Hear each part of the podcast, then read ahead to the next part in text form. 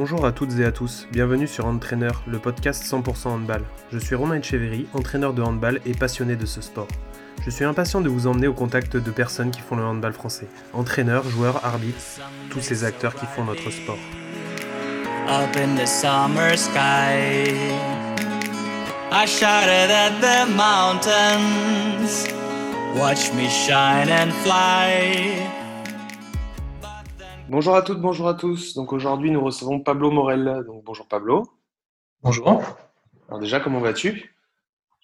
Euh, bah, Ça va bien, ça va bien euh, en, vacances, donc euh, c'est plutôt, agréable de, retourner un peu près de la, famille. Alors comment tu as vécu un peu cette période particulière? Bah, Franchement, pas, pas super agréable. Euh, pour plein de raisons. Euh, je pense que la première, c'était, euh, bah, comme tout le monde, de ne pas vraiment comprendre dans quelle situation on était.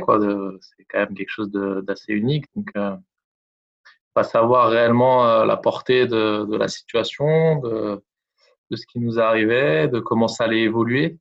Surtout ça qui est difficile, surtout dans nos métiers, c'est que notre quotidien, il est rythmé, il est organisé, il est planifié.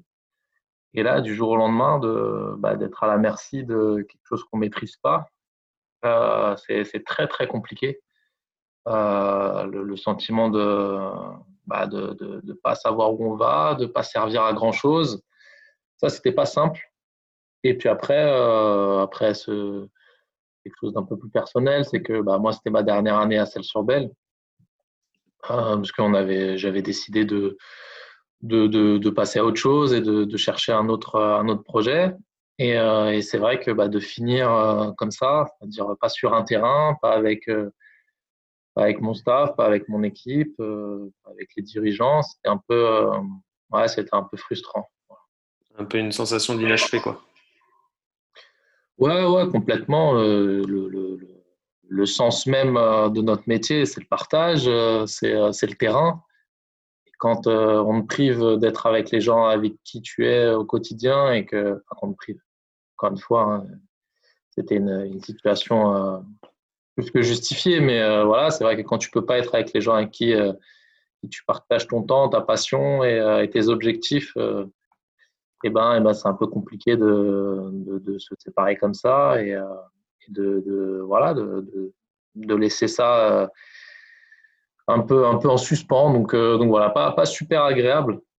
Euh, euh, et, puis bon, bah voilà, c'est comme ça. Maintenant, la page elle est tournée et, j'espère qu'on va pouvoir voir une belle saison de handball sans trop de soucis de santé.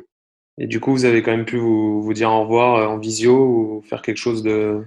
On a fait une visio, ouais. On a fait une visio pour, pour expliquer un petit peu justement les décisions fédérales qui avaient été euh, prises euh, et donc euh, l'arrêt de la saison, le fait que celle repartirait en D2, que ce soit Thierry Vincent qui reprenne l'équipe, parce que il y avait Thierry aussi sur cette vision-là. Donc, il y avait le staff, les dirigeants, le nouvel entraîneur, les joueuses.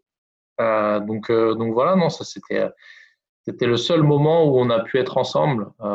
sinon, ben, je suis parti les filles étaient euh, soit confinées euh, dans leur famille, euh, soit on n'avait pas encore accès à, des, regroupements plus larges. Donc non, non, j'ai pas, j'ai pas pu dire au revoir physiquement, on va dire, à, l'ensemble de l'équipe.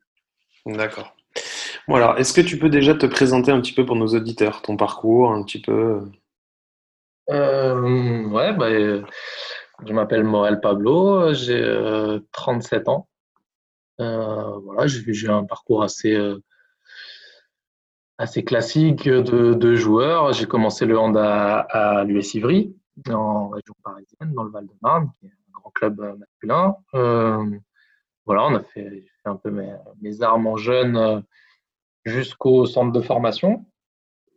Et puis après, ben, je me suis déjà rapidement rendu compte que je ne pourrais pas vivre de, jeu, de joueur, quoi. C'est-à-dire que je pouvais difficilement passer pro, euh, mais j'avais quand même envie de d'être dans ce sport et de pouvoir en vivre, euh, de, de ma passion. Donc, euh, je me suis rapidement intéressé à l'entraînement. voilà, j'ai été employé par, par le club de ma ville, puisque je, suis né à Vitry et je, vis à Vitry. Donc voilà, j'étais employé par le club de l'ES Vitry Handball. Et puis voilà, j'ai passé mes diplômes, j'ai entraîné un peu toutes les catégories, filles, garçons, adultes, jeunes, fait le travail d'ADS classique dans les écoles, dans l'administratif. Et puis, euh, ma dernière année, en passant mon, BE2, euh, j'ai croisé la route de Arnaud Gandet, qui était euh, l'entraîneur de ici Paris à l'époque, qui m'a proposé d'intégrer le staff. voilà, et c'est comme ça que je suis passé pro. C'est il y a 10 ans maintenant. Voilà, donc je suis devenu entraîneur de la réserve et adjoint de la première division il y a une dizaine d'années à ici Paris avec Arnaud qui était l'entraîneur principal et Salim Belmessaoud euh, qui est le responsable vidéo du PSG maintenant, qui était l'autre adjoint. Et puis voilà, j'ai fait, euh, trois ans adjoint ici Paris. Euh, et, et, et, après, je suis passé entraîneur principal pendant deux ans et demi, un peu moins d'ailleurs, avant qu'on se, on se sépare avec ici Paris pour, pour différentes raisons. On n'était plus trop d'accord sur, la manière dont on devait manager l'équipe. Et, euh, donc voilà, et puis je pense que c'était la fin d'un cycle. Euh, et après, j'ai fait deux ans en tant que sélectionneur adjoint euh, de l'équipe nationale masculine du Gabon. Voilà, donc moi je suis parti vivre au Gabon, à Libreville. avec le, le, sélectionneur principal, c'était Jackson voilà, donc on a fait la Cannes qui était au Gabon, à Libreville. On a fini euh, cinquième de la Cannes. Malheureusement, pas qualifié pour le, pour le mondial, mais c'était un classement historique euh, pour cette nation. C'était une, une aventure euh, vraiment fantastique. Vraiment, ça m'a fait énormément de bien de, de renouer avec l'essence même de, de, ce métier, c'est-à-dire le plaisir de partager sans forcément de de grands moyens euh, d'infrastructures euh, modernes. Euh, voilà, c'était retourner un peu aux sources. C'est très, très, très agréable de pouvoir reprendre plaisir. Et puis après, au bout de deux ans, j'avais vraiment envie de retrouver un rythme club. Ouais. Le fait d'avoir une équipe au quotidien, le fait de, de pouvoir avoir des échéances voilà, tous les week-ends, euh, ça, ça, me manquait énormément. Et puis voilà, j'ai plusieurs, euh, plusieurs propositions en France, mais, euh, mais c'est vrai que celle sur Belle a réuni pas mal de facteurs qui, qui, me plaisaient. Voilà, le, fait de pouvoir être un peu, un peu le chef de file, de, de, de construire un projet, de, de, de, tomber dans un club aussi un peu familial avec des valeurs qui, voilà, que l'on partageait, euh, des ambitions, parce que c'est un club qui est bien structuré et qui, euh, a la volonté de, de, retrouver la première division. Donc euh, voilà, il y a pas mal de choses qui, qui étaient au rendez-vous. Et donc voilà, ça a été deux ans très, très agréables, très enrichissantes. on a fait ma vice-champion de France et, cette année, ça s'est arrêté alors qu'on était encore en course pour, pour la montée en D1. Donc voilà, c'était très, très intéressant.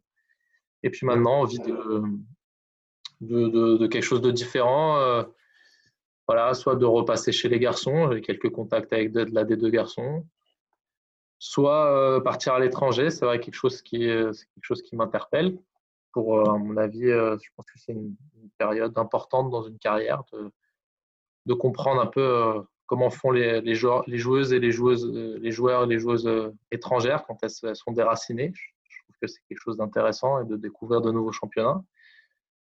Ou alors de retrouver un club euh, de D1 féminine avec des ambitions européennes. Voilà, c'est vrai que j'ai eu la chance euh, de faire 50 euh, Coupes d'Europe et, et c'est quelque chose qui est extraordinaire et c'est un rythme que je veux, que je veux retrouver. Donc, donc voilà où j'en suis. Pas d'envie particulière de, retrouver une sélection pour l'instant?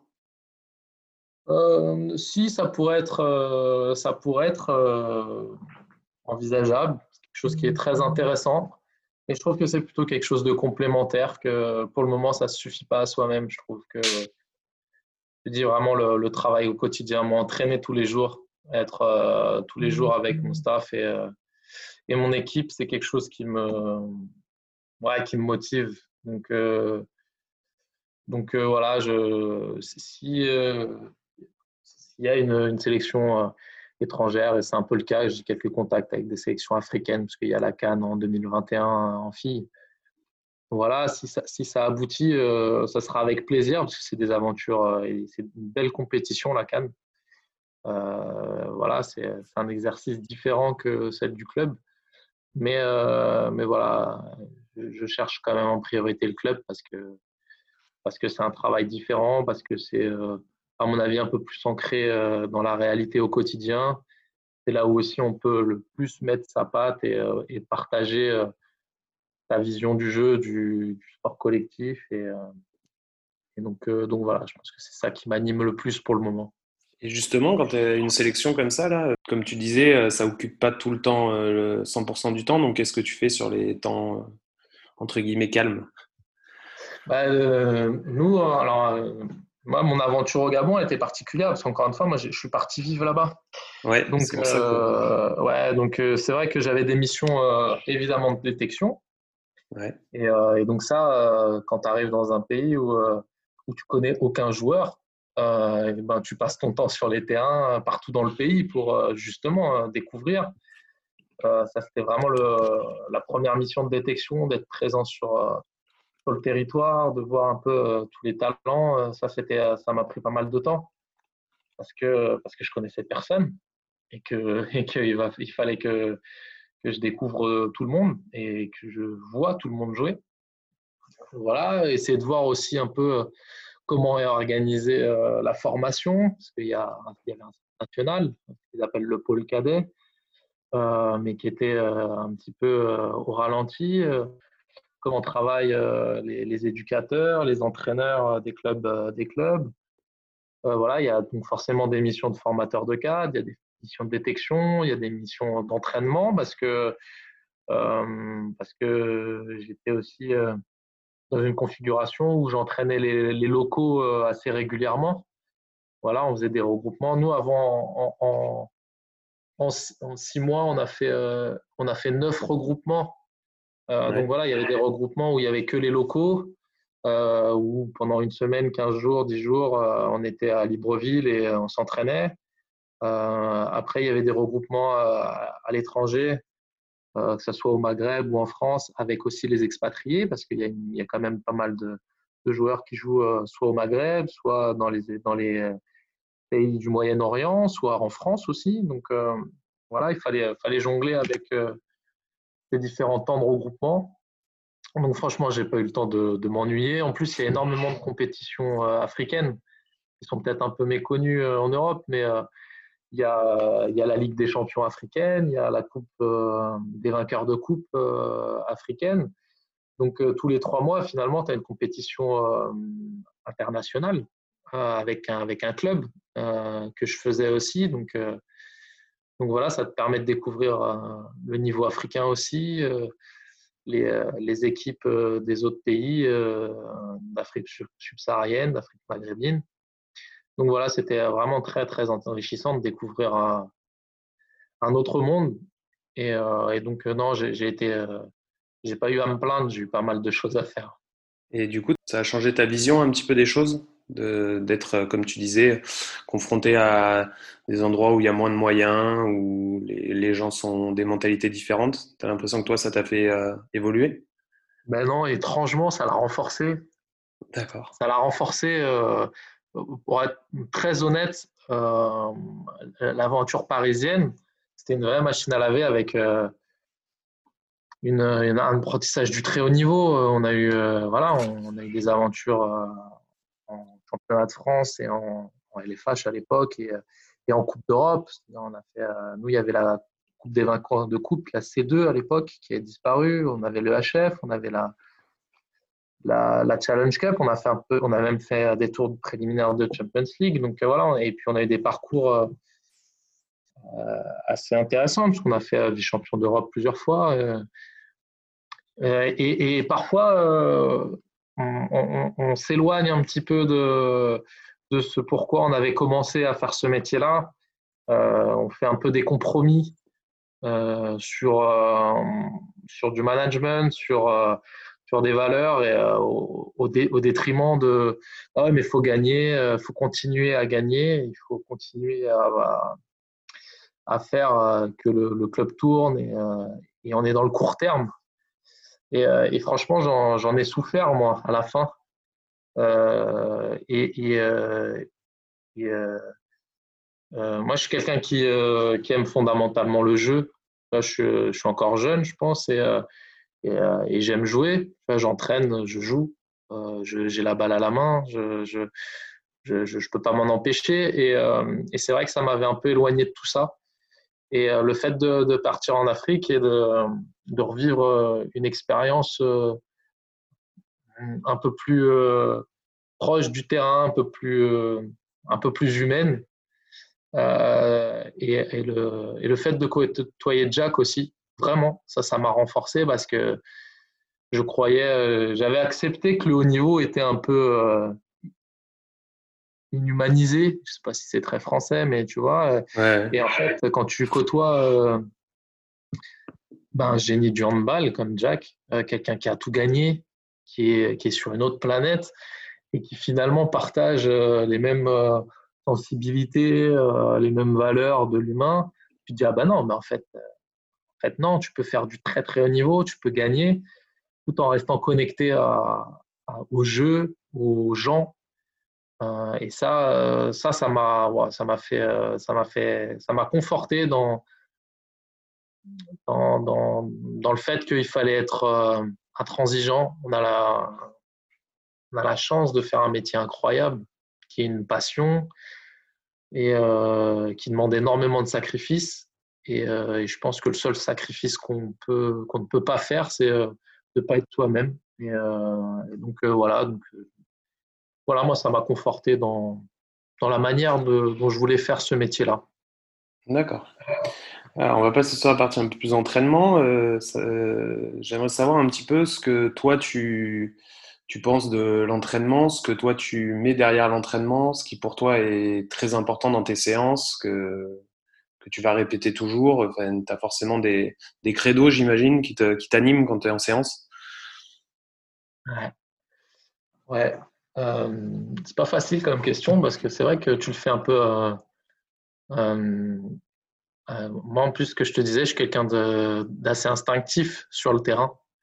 Euh, j'entraîne je, beaucoup à la sensation. Euh, voilà, je pense que déjà la première des choses, c'est que l'entraînement, c'est ce qui est le plus important. Ça, c'est là où tout se crée, les affinités, l'identité de jeu, l'identité d'équipe. voilà, tu t'entraînes évidemment avec des, avec des volontés de, de se dépasser, euh, de combattre ensemble, euh, d'apprendre, de partager. Euh, ça, c'est quelque chose. Si tu veux véhiculer ça, il faut que tu le vives au quotidien à l'entraînement. C'est le jour du match que, ça va apparaître. donc ça, ça, ça, j'en suis convaincu et c'est vrai que c'est quelque chose qui me, qui me touche. Je, veux absolument qu'à l'entraînement, soit on est transpiré, soit on ait eu mal ensemble, soit on se soit remis, se soit remis en question, soit on ait pu se découvrir un peu plus, pas qu'on ait appris quelque chose euh, stratégiquement ou techniquement, mais euh, il faut qu'il y ait systématiquement une couleur particulière.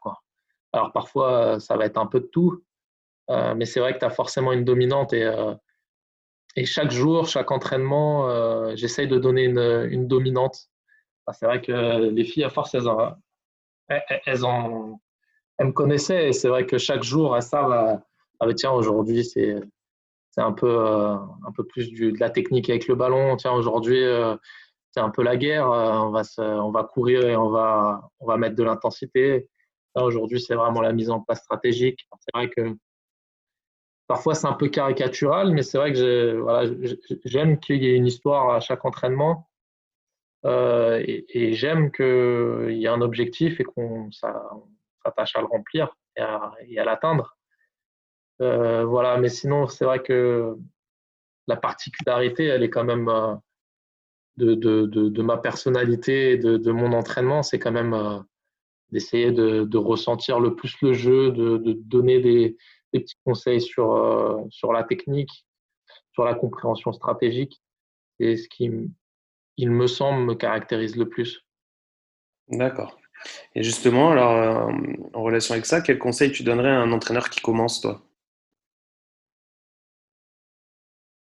Bah, Moi, je pense que la première des choses, c'est c'est d'être passionné.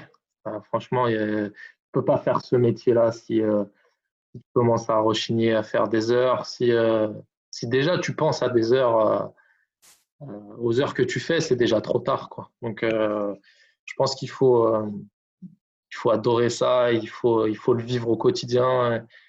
Ça, c'est, mon avis, le, le premier prérequis.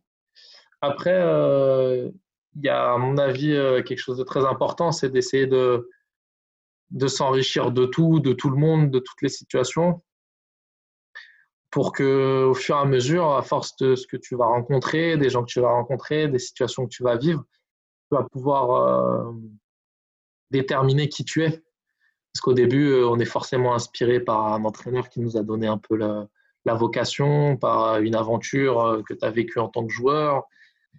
Voilà, donc au début, tu t'inspires plus des autres pour savoir un peu qui tu es.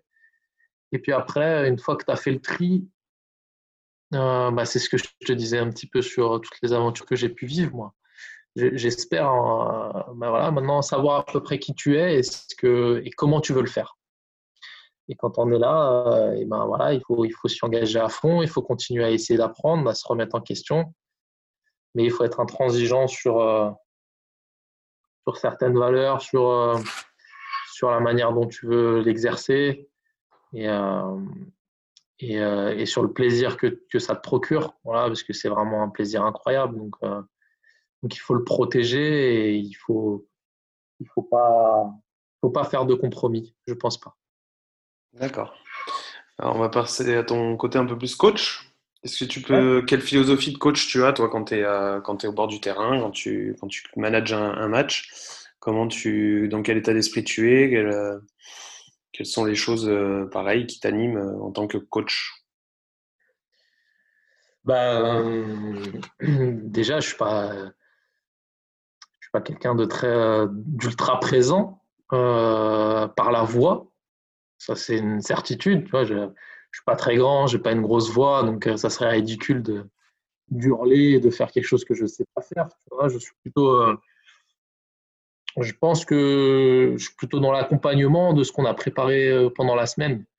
Voilà, il y a quelque chose sur lequel je m'attache énormément. C'est euh, pour moi toute la semaine, tu prépares euh, un plan, un plan d'attaque. Tu prépares, tu prépares une, manière de, de le réaliser avec une intensité, avec une mentalité, avec une réalisation technique, avec une réalisation tactique. Euh, et, voilà, ça, ça moi, j'y attache énormément d'importance. C'est-à-dire que c'est un pacte. Chaque match, c'est un pacte, on se tape dans la main. Il y a des temps pour échanger et pour éventuellement remettre en question le, projet. Euh, c'est-à-dire que je pense que chacun est capable, et surtout les joueuses, de dire ah, ça, ça je ne le sens pas, est-ce qu'on ne pourrait pas faire autrement? Ça, c'est leur boulot, c'est mon boulot de pouvoir adapter pendant la semaine de travail. Par contre, une fois qu'on est sur le terrain, euh, on, se doit de faire, euh, moi, de faire respecter ce qu'on s'est dit et les joueuses de faire euh, ce qu'elles ont accepté de faire, ce qu'elles ont mis en œuvre. Voilà, moi, ça, je suis très sensible à ça, de faire ce qui est prévu. je le dis souvent, mais d'abord, on fait ce qui est prévu. d'abord, on fait ce, pourquoi on a travaillé ensemble toute la semaine et on voit si euh, on s'est trompé, on voit si même si on ne s'est pas trompé, en face c'est meilleur. Et, euh, une fois qu'on a fait ça, euh, bah, évidemment une part d'adaptation, évidemment une part bah, pas d'improvisation parce qu'il y a peu d'improvisation, mais il y a quand même des, des, sentiments. Il y a des moments où, où tu sais que c'est plus une joueuse qu'une autre, une composition d'équipe qu'une autre. Voilà, mais, mais voilà, moi je, je, je, je suis assez assez sur le fait de prévoir ce qu'on a fait, de ce qu'on et de, de, le réaliser le mieux possible. Et, euh, et c'est là-dessus que je suis assez intransigeant. Après, sur le reste, euh, j'essaye un maximum d'aider, de, de, de, de, concerner les filles, euh, soit par du temps de jeu, soit par des missions tout le monde a des missions sur le match, quoi, d'encouragement, de, conseils, de, voilà, de, de, rotation. Je pense que j'essaye de responsabiliser le plus possible, de missionner le plus possible euh, pour que ce qu'on a, ce qu'on travaille tous les jours euh, soit réalisé, soit bien fait. Et puis après, euh, puis après, on voit ce qui nous arrive. D'accord. Et justement, en rapport avec ce que tu nous disais là, on sait que tu as eu par exemple, tu as pu manager des joueuses comme Oftedal, des joueuses qui mhm. sont énormément créatrices. Donc, est-ce que tu leur laisses quand même un champ de, de liberté à des joueuses comme ça, ou tu es quand même, comme tu disais, très, un trait sur, attaché à ce, que, ce qui est prévu et tu leur laisses moins de liberté d'expression? Alors, euh, ça va être un vrai débat philosophique, mais euh, euh, je suis persuadé que la création, elle se fait à l'intérieur d'un cadre. C'est-à-dire que pour que la création individuelle, elle soit, elle, soit bénéfique pour le collectif, il faut que tu aies déterminé des des repères, il faut que tu aies euh, identifié des situations euh, où la création peut avoir libre cours. C'est-à-dire qu'il ne faut pas croire que chacun euh, va imaginer quelque chose et que l'autre va le comprendre. ça n'a pas de sens. Par contre, au bout d'un moment où tu répètes, où tu identifies la situation, où tu dis clairement à ce moment-là, ça va être une joueuse, euh, notamment une fille comme Stine euh, Todal ou euh, une fille comme Maria Jovanovic. Il me semble deux filles que j'ai entraînées qui sont extrêmement talentueuses et extrêmement douées dans leur registre, complètement différentes. Mais mais pour, pour que ça soit bénéfique, il faut qu'à un moment, les gens autour les, les comprennent et qu'elles sachent, elles, à quel moment elles ont le droit de, de s'exprimer. Euh, et donc, euh, bah, c'est ce qu'on appelle un projet de jeu, ce qu'on appelle euh, voilà, une mise en place collective. Et après, qu'à l'intérieur, chacun ait, une situation qui lui permet de d'amener son super pouvoir, parce que c'est à la mode, c'est au niveau fédéral.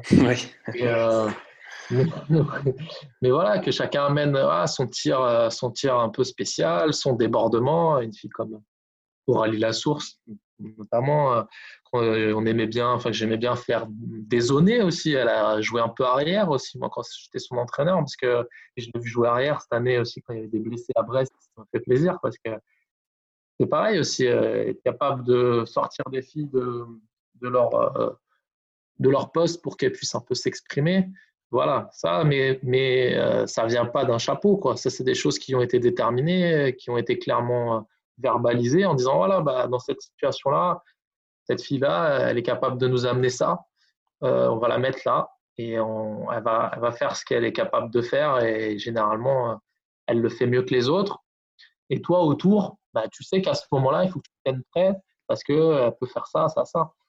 Euh, et, euh, et c'est ce qu'on peut appeler la créativité, mais, mais, mais le, génie, il, se, il, se, travaille, il se répète, il se, il se provoque. Euh, si euh, euh, tu as un génie qui fait quelque chose et qu'il va sortir la balle et qu'il va faire un contre un ou une feinte et que derrière il a battu toute la défense et qu'il fait la passe à son partenaire et que son partenaire il a rien compris et qu'il n'est pas là où il faut, ben on va perdre la balle. Et, le, coup, de génie il devient vite une magnifique perte de balle et quelque chose de complètement inadapté voilà, le génie, c'est à mon avis euh, d'arriver à mettre euh, une prise d'initiative individuelle au service de la performance collective. Et là, ça devient, là, ça devient génial. D'accord. Alors, euh, je voulais que tu nous parles un petit peu de gestion d'équipe, de planification, ben, notamment toi qui disais que tu avais quand même beaucoup place à l'humain en termes de gestion d'équipe. Est-ce que tu es dans, beaucoup dans l'échange avec les joueuses, individuellement, collectivement? Comment tu, gères ça? Bah, euh, Pas tout le temps. Je pense que c'est euh, quand tu prends un groupe, c'est comme, comme dans la vie, quoi. C'est qu'il y a de l'éducation. C'est que déjà, tu peux pas donner. Euh, moi, je suis convaincu que tu peux pas donner la parole à tout le monde à tout, le temps et dès le début. pense que dans un groupe, il faut se découvrir. Il faut qu'il y ait un garant. Et ça, je pense que c'est l'entraîneur. Euh, qu'il faut qu'au fur et à mesure de la préparation, de la saison, tu sois en capacité de découvrir qui, euh, qui est à même de parler, qui est à même de prendre euh, des responsabilités euh, et quels sont les temps pour, pour pouvoir permettre cette prise de parole? C'est-à-dire que moi, je ne crois pas au participatif total et à tout moment.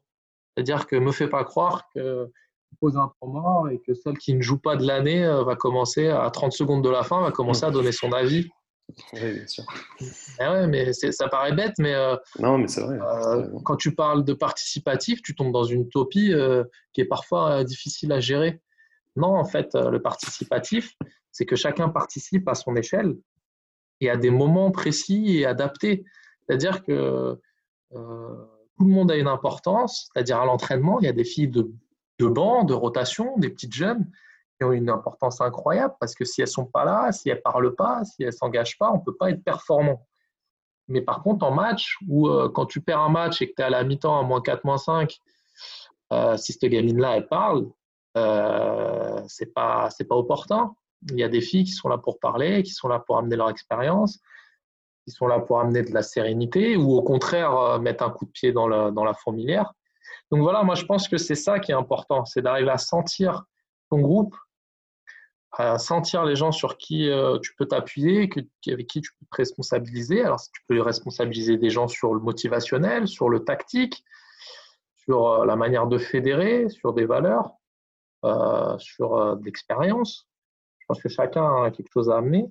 Et après, une fois que tu as compris ça, une fois que tu as senti ça, il faut que tu arrives à le faire comprendre à l'ensemble du groupe et que tu mettes des gens euh, dans, des, euh, dans des missions, dans des rôles qu'ils acceptent, que tout le monde comprenne et qu'après, euh, bah, tu, le, tu, arrives à, faire correspondre des moments à des responsabilités et des rôles. Et une fois que ça s'est bien accepté et bien compris, bah là, tu, fais comprendre que tout le monde peut mettre sa pierre, tout le monde apporte, mais pas n'importe quand, n'importe comment. D'accord. Et alors, en termes de planification, tu nous parlais un petit peu de tes entraînements euh, en couleur, rouge, bleu, enfin, sur, un peu les, thèmes. Euh, tu gères comme ça à l'année, qu'importe le groupe sur lequel tu es, ou c'est vraiment en fonction de, bah, des objectifs et, du niveau du groupe? Ouais, c'est un petit peu euh, en fonction des objectifs. Tu vois, tu vas pas, tu vas pas me faire ta même semaine avec, euh, avec un Européen qu'avec un club de D2, euh, qu'avec une sélection. Euh, tu vas pas faire la même semaine avec un groupe jeune ou avec un groupe qui est à maturité. non, j'essaye de, construire moi mes, formats d'entraînement et mes formats de semaine et mes et mes, mes, projets de jeu euh, et mon management en fonction des groupes. Je trouve que c'est le groupe qui te l'impose un petit peu. Vois, euh, tu vois, par exemple, les, deux ans à Celle, j'ai fait énormément de, de fondamentaux. J'avais des, des, des, des, jours dans la semaine où on faisait euh, travail de manipulation de balles, du travail de passeur-réceptionneur sans, opposition, sans contrainte ou alors de grand espace avec euh, en supériorité numérique, parce que euh, je trouvais que les fondamentaux n'étaient pas maîtrisés, n'étaient pas maîtrisés et que ça, pour moi, c'était euh, c'était une priorité. C'est quelque chose que je faisais très peu quand j'étais à Paris et que j'avais un groupe techniquement un peu plus abouti et donc on passait plus de temps soit sur le peaufinement physique, soit sur la préparation stratégique. voilà, donc donc voilà, je pense que tu, en fonction de, bah, de comment tu ressens les besoins de ton équipe, bah, tu fais des semaines, euh, tu fais des semaines adaptées, en tout cas j'espère adaptées. En fonction des objectifs, c'est pareil, si tu as besoin de gagner tout de suite, ou si tu as un moment pour construire et mettre en place, euh, développer un petit peu, voilà, tu ne vas pas fonctionner de la même manière. Euh, je pense qu'il faut adaptation et ressentir les besoins Je trouve que c'est le plus important parce que souvent, quand tu disais tout à l'heure euh, quel conseil tu peux donner à un jeune coach, c'est pas faire du copier-coller de ce que tu as vécu ou de ce que tu fantasmes. Parce que parfois, tu sais, des trucs très bêtes, moi je veux, on défend, on court, ouais, mais cours, tu perds la balle, au bout d'un moment. Euh, tu vois, moi, j'ai, enfin, tu es forcément confronté entre toi, ta sensibilité, tes, tes, idées, tes fantasmes du très haut niveau et la réalité de ce que tu entraînes. Sauf que euh, mettre tout le temps ton équipe dans, en échec, en situation d'échec, c'est pas, c'est bien de temps en temps, mais c'est pas productif si c'est ça tous les jours. Tous les jours, euh, tu demandes à des filles qui savent pas faire des passes en courant de le faire. Alors évidemment, au bout de six mois, elles vont progresser. Mais pendant, euh, pendant cinq mois, tu auras peut-être perdu des matchs et tu auras peut-être démotivé certaines personnes. Mmh. Je pense qu'il faut trouver, euh, voilà, il faut trouver, faut trouver le bon équilibre entre ce que tu as dans la tête et le chemin pour y parvenir. Et parfois, ça met un peu de temps et il y a des étapes où et ça sera peut-être un peu différent de ce que tu avais en tête. Et, voilà, il faut, il faut, il faut, valider des étapes, il faut, faut accepter que c'est elle qui joue ou c'est eux qui jouent et c'est pas toi. Donc, euh, il faut faire en fonction du public que tu as. Ok. Alors, une petite question euh, d'actualité parce qu'on a pu en discuter en interview récemment avec des entraîneurs de gardiens de but. Justement, je voulais avoir un peu ton avis là-dessus puisque c'est une pratique qui se développe de plus en plus. Mmh.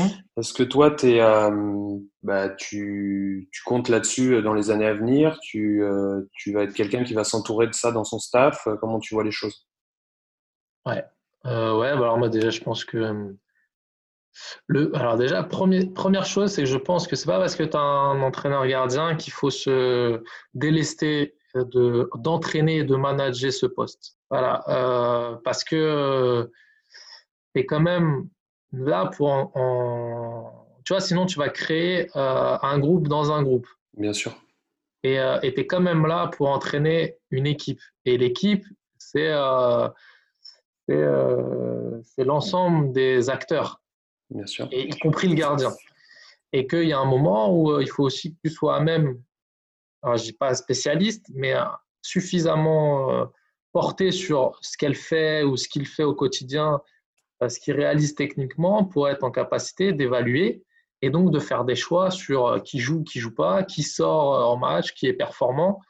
Euh, et ça, pour faire des choix, moi je pense que pour faire des choix, notamment de manager, c'est-à-dire qui joue, qui joue pas, qui sort, il faut la seule, la seule relation de confiance que tu crées et donc, faire accepter ces choix-là, c'est ce que tu partages à l'entraînement. C'est-à-dire que je suis convaincu que tu peux euh, pourrir, tu vois, ou, sortir, ou, euh, être virulent euh, sur une performance à un moment donné. Hein, je ne parle pas de manière gratuite, hein, mais tu peux, à mon avis, être très exigeant avec une performance et donc la sanctionner, ou en tout cas euh, l'estimer estimer euh, ne pas être euh, suffisante uniquement si tu es en confiance avec la personne. Parce qu'elle elle sait comment tu travailles, elle sait parce que tu l'as partagé avec lui ou elle, et donc elle va comprendre que ce n'est pas arbitraire, que tu es en capacité d'évaluer, et que donc elle a confiance en, ta capacité d'évaluer, et donc en ta capacité de faire un choix si tu es un ovni qui arrive, je t'ai pas vu de la semaine parce que c'est l'autre qui t'entraîne, et que euh, en plein match, je te dis sors, t'es nul, euh, ils vont te regarder en disant ah, mais attends, tu m'as pas vu de la semaine, euh, tu sais même pas ce qu'on a travaillé, euh, de, quelle est ta légitimité, tu vois et, et, ça, je pense que c'est la première chose. Donc je pense qu'il faut être quand même impliqué dans l'entraînement, physiquement, intellectuellement la communication euh, sur ce poste-là. Ça, c'est à mon avis la, la, première chose. Et en plus, je te dis, c'est euh, d'expérience parce que j'ai travaillé, euh, moi quand j'étais à Paris, j'ai travaillé avec Mathieu Kreis, qui est l'entraîneur des gardiennes à, Brest. voilà, on, se connaît parce qu'on a un petit peu, on s'est côtoyé à Ivry, on est du même club. Et il était à Massy à l'époque. Et, et il cherchait à entraîner les gardiens et les gardiennes sur le pôle à Châtenay-Malabry. Et puis, euh, moi, j'avais fait venir sur, Paris. Donc, on a travaillé plusieurs années ensemble.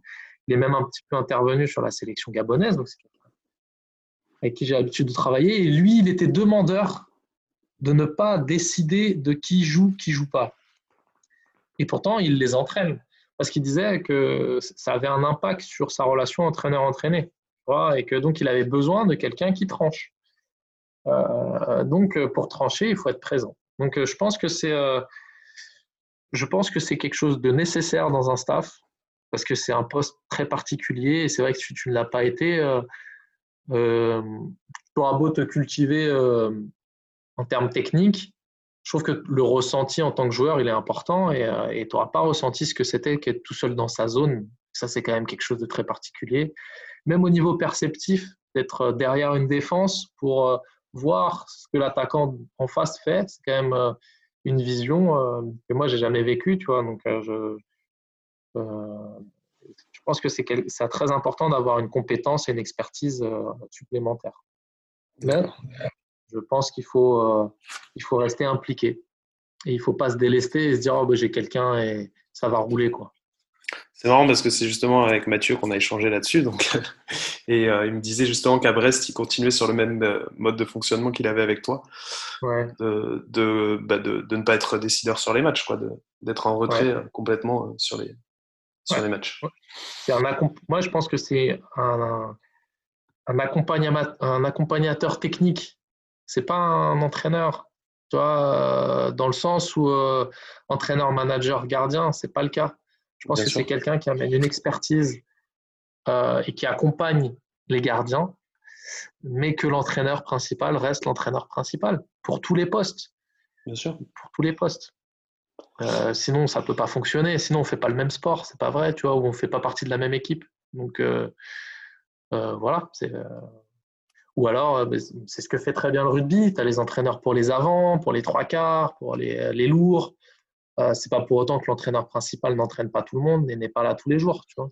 Et, hmm. euh, donc voilà, je pense qu'amener des, amener des compétences, amener une expertise supplémentaire, c'est nécessaire.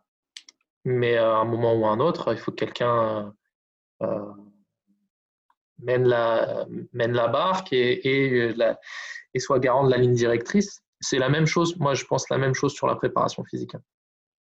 D'accord. Il y a un moment ou un autre où il y, a un expert qui est le préparateur physique, mais la commande, c'est l'entraîneur principal. Hein. Euh, ça, reste, ça reste le manager de l'ensemble.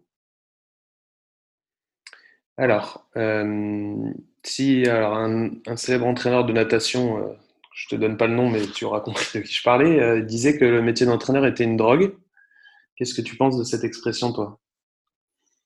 Ouais, je, ah, moi, je suis un drogué, hein. je, le partage complètement. Moi, je suis un toxicomane de, de mon sport. Hein. Je, Là, ça fait,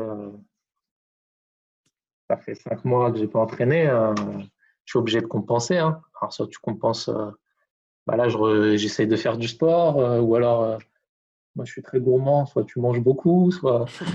mais, mais ouais, tu as les mêmes symptômes qu'un drogué. voilà, et puis moi, je, ouais, entraîner euh, le sport, c'est toucher la balle, respirer, euh, respirer euh, la colle, ressentir et voir les joueurs ou les joueuses se mettre en action, ait quelque chose qui se crée, qui se met en place, être confronté au quotidien à des problématiques, soit de vie de groupe, soit, soit stratégiques. Ah, c'est quelque chose qui est, ouais, ouais, c'est quelque chose dont tu peux pas te passer, quelque chose qui est addictif. C'est, euh, euh, ouais, je sais pas quoi te dire. C'est, je, je, peux que, être d'accord. J'en suis une victime. Alors, quel regard tu portes sur l'évolution du handball français? Alors, euh, aussi bien, bah, peut-être d'un niveau un peu moins, élevé que le, top niveau, bah, que le top niveau aussi. Comment toi, tu vois sur les dernières années l'évolution?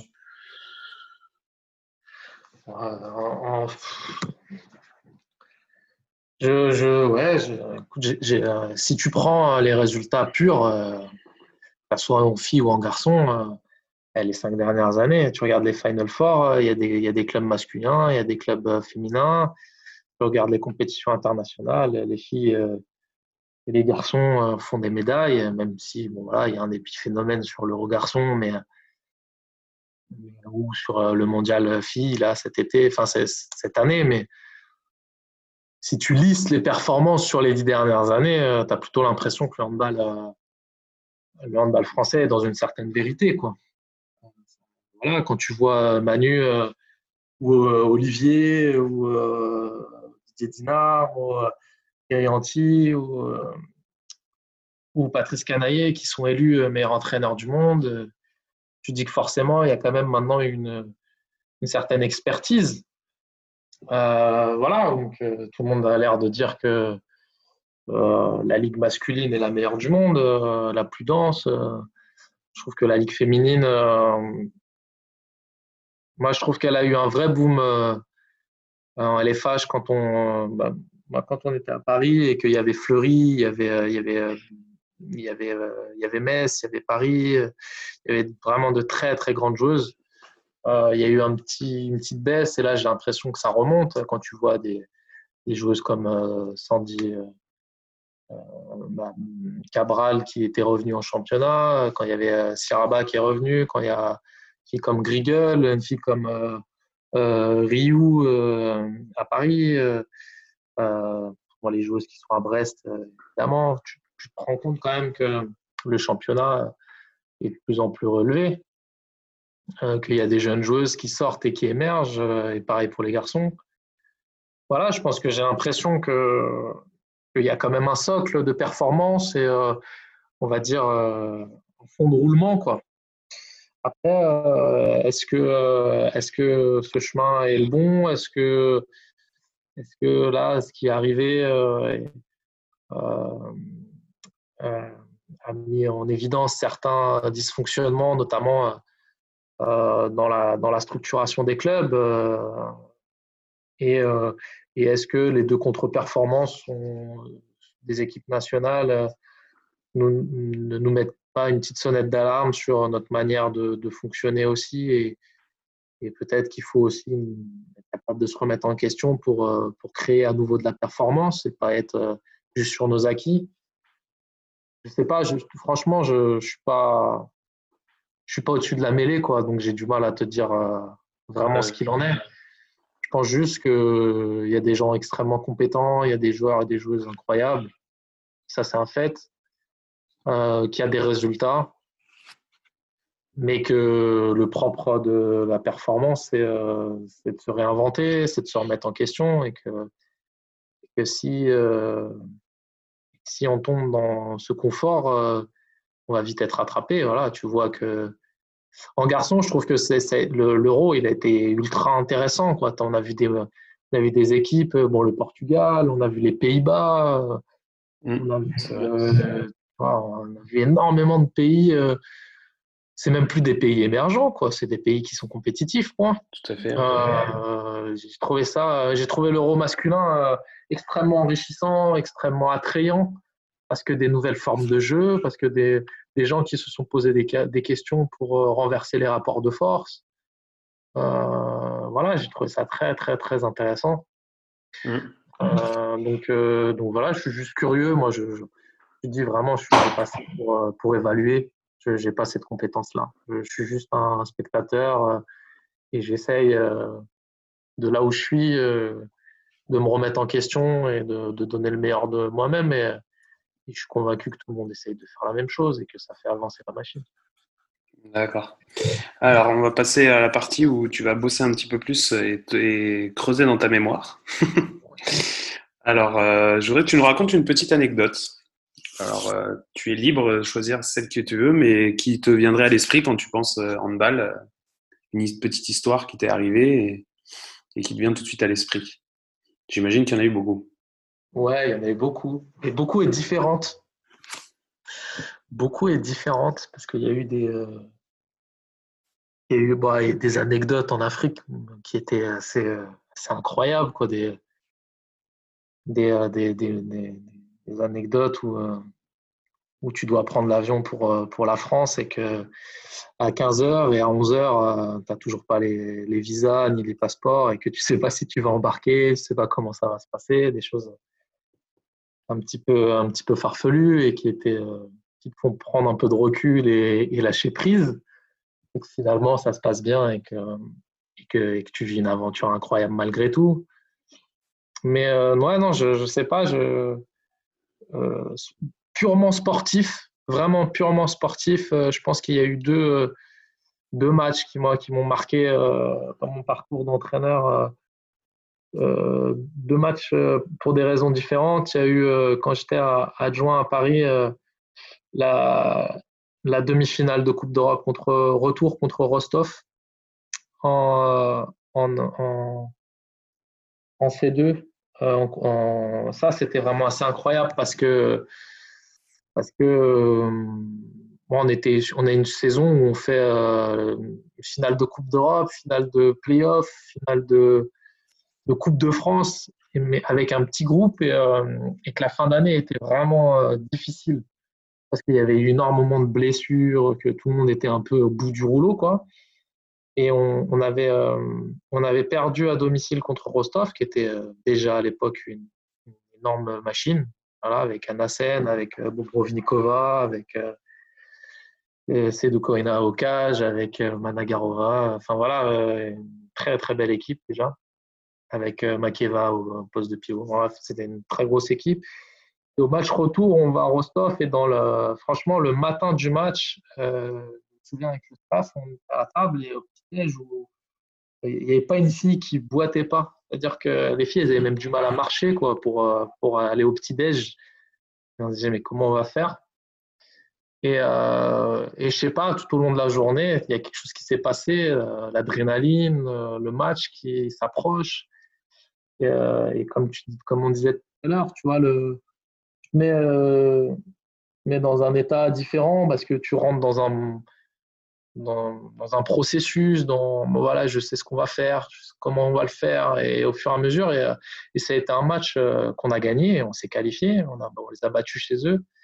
Et euh, voilà, tu te dis, mince, il y a des choses qui sont un peu irrationnelles, quoi. Il y a des choses, et heureusement, euh, que euh, parfois tu joues meilleur, parfois tu es blessé, tu es diminué, mais il y a quelque chose de différent qui fait que bah, l'esprit d'équipe, la, la, mentalité, la combativité des joueuses font que bah, tous ces éléments font que bah, y, a, y, a, quelque chose qui se passe, tu te transcendes et, tu fais un match comme jamais tu aurais cru pouvoir réaliser. Donc, euh, ça, c'est, ça, c'est, mon avis, le premier match qui m'a marqué, qui m'a fait euh, pareil, qui te fait comprendre que c'est pas euh, que un jeu d'échecs, mais c'est aussi de l'humain et, et, une volonté de combattre.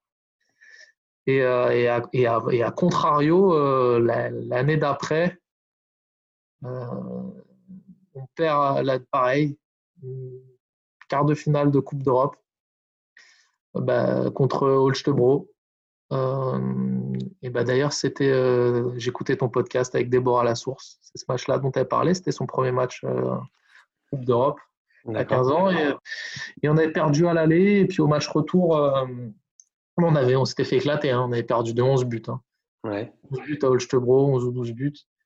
Et, euh, et, puis, euh, et puis par contre, là, euh, une vraie sensation de maîtrise stratégique, c'est-à-dire que tout ce qu'on avait prévu, on l'a fait et ça a fonctionné.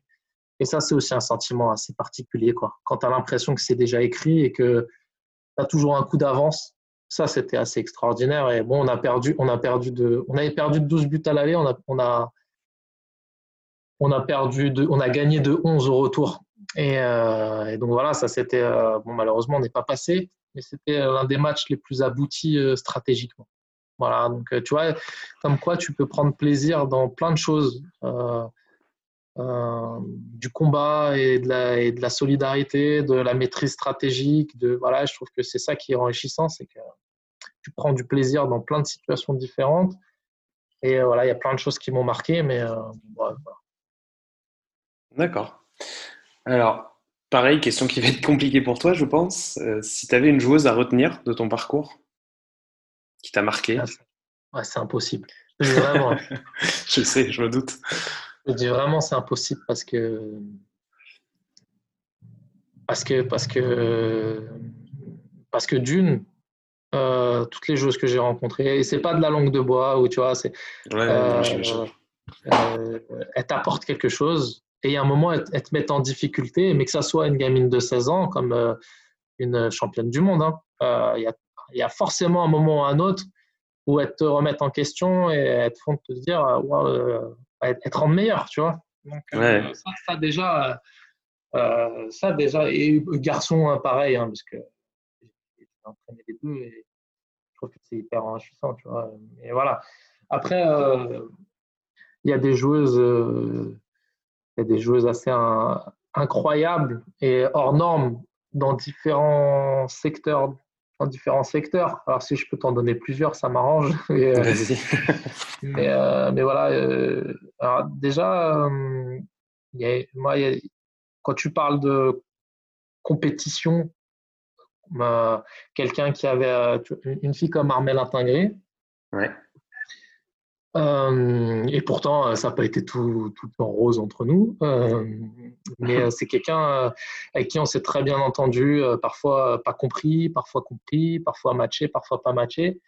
Mais parce que c'est quelqu'un qui est J'ai rarement vu une joueuse qui s'imposait autant à elle qu'aux autres c'est parfois dur à comprendre euh, pour les autres et pour elle. Ce qu'elle s'inflige, quoi, c'est euh, un, un, monstre de compétition, un monstre d'exigence. Ça, c'est euh, ça, c'est incroyable de rencontrer des gens comme ça, parce que bah, ils te renvoient parfois un peu à tes lacunes, quoi.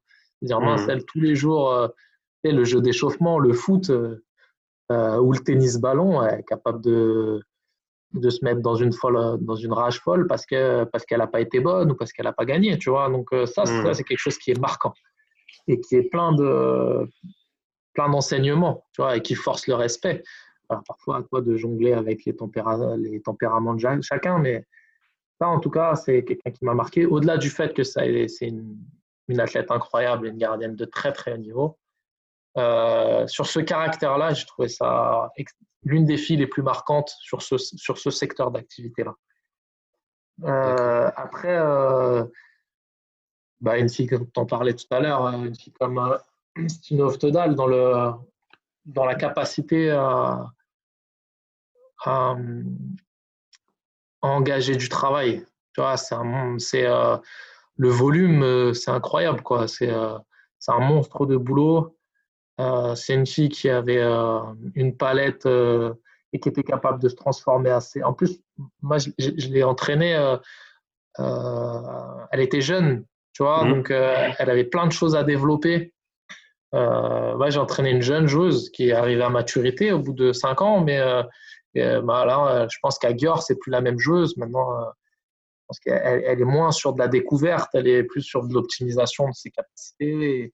Et, euh, et, la performance avec un, un, club qui est différent. Mais avec nous, c'était euh, ce que j'ai vécu. C'est une fille qui avait 21 ans, qui euh, était un peu un, joyau brut et qui travaille énormément, qui cherchait à tout découvrir euh, techniquement, tactiquement, d'autres formes de jeu que les formes scandinaves. Et d'ailleurs, elle ne joue pas vraiment comme une scandinave. C'est vrai.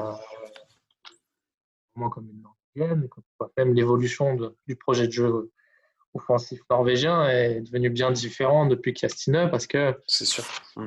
parce qu'elle joue pas que dans un couloir contrairement euh, sans vouloir euh, réducteur du jeu scandinave mais euh, voilà c'est une fille qui, a des blocages c'est une fille qui, qui tourne autour du pivot c'est une fille qui déborde un petit peu c'est quelque chose de différent des autres tu vois de, de, de son école et c'était une fille qui avait la volonté de s'enrichir d'une culture différente. C'est aussi pour ça qu'elle est venue très tôt à Paris. Et c'est pour ça qu'elle voulait jouer avec des filles différentes. Et ça, c'était euh, son honneur. Et voilà, c'est une fille qui progressait et qui était capable de créer la différence et de faire la différence et de faire gagner des matchs. Donc ça, c'était, c'était assez marquant. Et je pense, par contre, euh, je pense que c'est une fille qui n'a pas sa place au Panthéon euh, comme elle devrait l'avoir. Et, et, moi, je l'ai très peu côtoyée, pas assez en tout cas c'est euh, Maria Jovanovic. Et euh, là, par contre, moi, je te dis que c'est la, fille la plus douée que j'ai, pu côtoyer. C'est un, voilà, c'est un génie. Euh, c'est une fille qui ressent le hand et qui qui est d'une humilité incroyable, qui, qui, sait tout faire et qui est capable de tout imaginer. là, on parle de créativité pure, ouais. Tu vois, contrairement à. si tu fais un, parallèle, j'ai l'impression que Stine, c'était Cristiano Ronaldo et, et Maria, c'était Messi. Tu vois, mmh. encore une fois, c'est très caricatural et c'est absolument pas pour, pour minimiser l'un ou l'autre. Hein. Euh, les deux sont, sont, des ovnis et sont les meilleures joueuses du monde. D'ailleurs, Stina est, est la meilleure joueuse. Mais voilà, c'est différent. Et ouais, Maria, c'était euh, le, jeu collectif, les relations à deux, euh, la créativité d'un geste. Ouais, elle, elle est arrivée à Paris au bout de.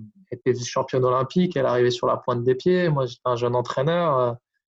Pas une seule fois, j'ai eu le sentiment d'avoir été remis en question et ou ou de qu'elle m'écoutait pas. C'était vraiment dans un, c'était voilà, alors que c'était moi qui plutôt euh, euh, qui avait plus à apprendre d'elle. Et voilà, c'est une fille qui, au bout de deux semaines d'entraînement, est capable de te, tranquillement sur une séance d'entraînement, te claquer un tir à 10 mètres dans le dos, pleine lucarne. Et là, tu sais pas ce qui vient de se passer, mais voilà, elle vient de le faire, quoi.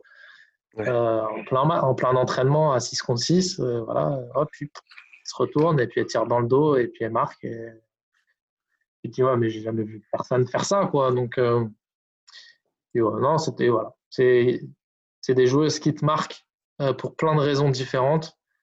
Puis il y en a plein, plein, plein d'autres, mais voilà, ces trois-là, je pense que c'était les, celles qui sont le, le plus hors normes dans, leur, euh, dans leur manière d'être et dans ce qu'elles étaient.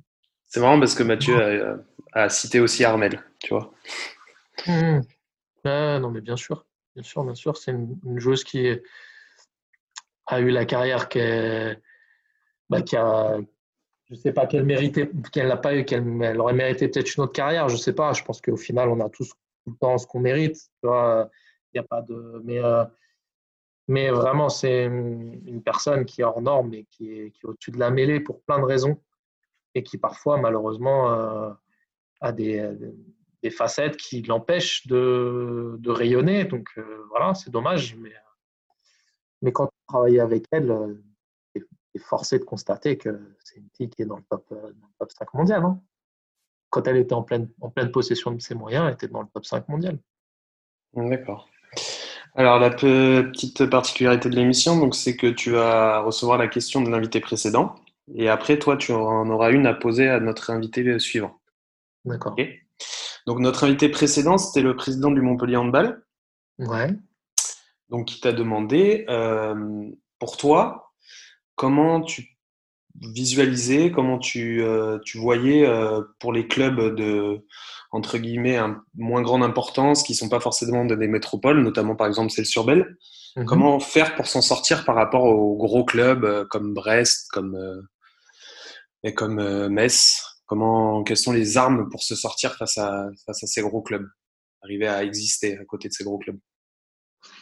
Bah, Je pense que hum, quand tu es euh, entraîneur, manager, tu, vois, tu rentres dans une structure et que tu as des missions de, développement. Euh, la première des choses, c'est d'essayer de maîtriser l'environnement. Je pense que chaque euh, club est, en, est enraciné sur un territoire, a une histoire, euh, et, que tu faut aller puiser euh, cette force-là euh, dans cette identité-là. Je pense que la première des erreurs, c'est comme quand tu es entraîneur, c'est de faire des copier-coller. Euh, tu peux pas ramener la logique économique et événementielle d'un club comme Brest à un territoire comme, comme Celle-sur-Belle ou comme Montpellier. Je, pense qu'il faut savoir d'où tu viens, et quelle est la force. Voilà, et je pense qu'il y a et en plus, en plus, je trouve que tu vois, la, crise sanitaire a été un révélateur aussi que les grosses euh, industries euh, de sport-spectacle qu'on nous a poussé à créer euh, ont été sacrément ébranlées, alors que les clubs qui ont une économie mixte, c'est-à-dire sur du public, sur du privé, avec des ressources propres sur, sur pas que l'événementiel, justement, eux s'en sont bien sortis de cette situation-là. Enfin, bien, sortis. Mais, mais quand même, mais voilà, ils s'en sont sortis. donc je pense que chacun a ses forces. voilà, moi, Celle-sur-Belle, c'est un milieu rural. Il y a des gens, il y, a, il y a une force bénévole incroyable. Ça, déjà, si tu si tu prends pas en compte ce genre de, de facteurs, tu vas pas pouvoir continuer à grandir.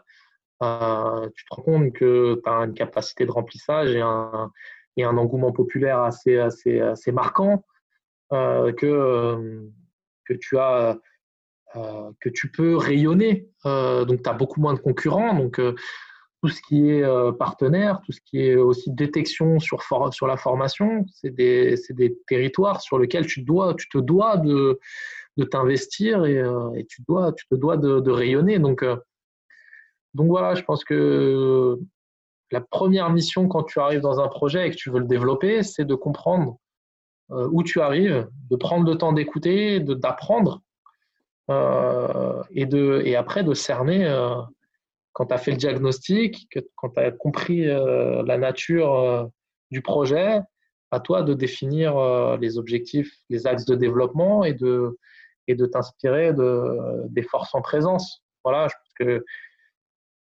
actuellement, tu ne peux pas te priver d'événementiel, de, business. Euh, c'est une logique euh, économique euh, normale. mais que chacun aussi a d'autres ressources, notamment la formation, notamment un ancrage territorial avec un peu le patrimoine. Quoi. Donc ça, il faut, il faut s'en imprégner. D'accord, très bien. Alors, ta question à toi, elle sera pour Alan Albert, qui est le préparateur physique de Montpellier. Mmh. Donc, c'est lui qui sera le prochain invité. Donc, tu peux lui poser euh, ce que tu veux. Ah. Euh, eh ben, eh ben, justement, je serais, euh, je serais curieux de savoir comment. lui, il est, il est, confronté justement à, entre ce qu'il a appris dans tout son cursus euh, de formation de préparateur physique, euh, de manière générale. Il a été confronté à, euh, ça je le suppose, à des, échanges avec Patrice Canaillé, justement, avec le staff technique et des commandes qui parfois, de l'expérience et du vécu du staff technique et de la volonté d'avoir une identité de jeu, une logique de préparation physique Est-ce que parfois il est tiraillé entre, entre ces deux, euh, ces deux commandes ou, que, ou alors est-ce que c'est systématiquement euh, convergent, on va dire? Est-ce que parfois il y a des compromis à faire sur euh, une identité de jeu et une commande sportive et lui, ce qu'il aimerait, il aimerait mettre en place avec quelque chose de plus rationnel et plus préparé, plus, plus on va dire, échelonné sur, sur une préparation, une planification physique classique. D'accord. On lui demandera. Eh bien, Pablo, ça va être le moment de te remercier. Donc, moi, je vais prendre 30 secondes pour te remercier et te dire que c'était très agréable de passer ce moment avec toi. Tu vois, on n'a pas vu le temps passer et ça, ça fait quand même plus d'une heure qu'on est ensemble. Donc, c'est très sympathique. On a pu échanger sur plein de sujets et, et d'avoir euh, ton analyse, euh, c'était assez passionnant, notamment euh, par la diversité des expériences que tu as eues. Donc, je te remercie d'avoir accepté l'invitation et puis je te laisse le mot de la fin. Bah déjà, merci beaucoup. C'était très agréable aussi. Je compte sur toi pour, pour couper un peu les longueurs parce que je suis, quand on parle de hand, et, voilà, je suis un peu bavard. mais voilà, vraiment, c'est un, c'est un plaisir de partager, euh, de, pouvoir faire partager un petit peu ces, expériences et puis, euh, et puis j'espère euh, bah, pouvoir en revivre plein à l'avenir et de pouvoir en rediscuter avec toi. Avec grand plaisir. À très bientôt, Pablo. Merci. À très bientôt.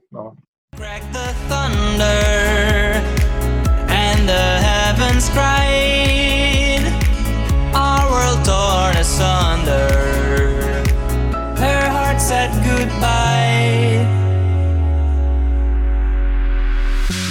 standing in our ashes, feeling the sunshine once again. I moved.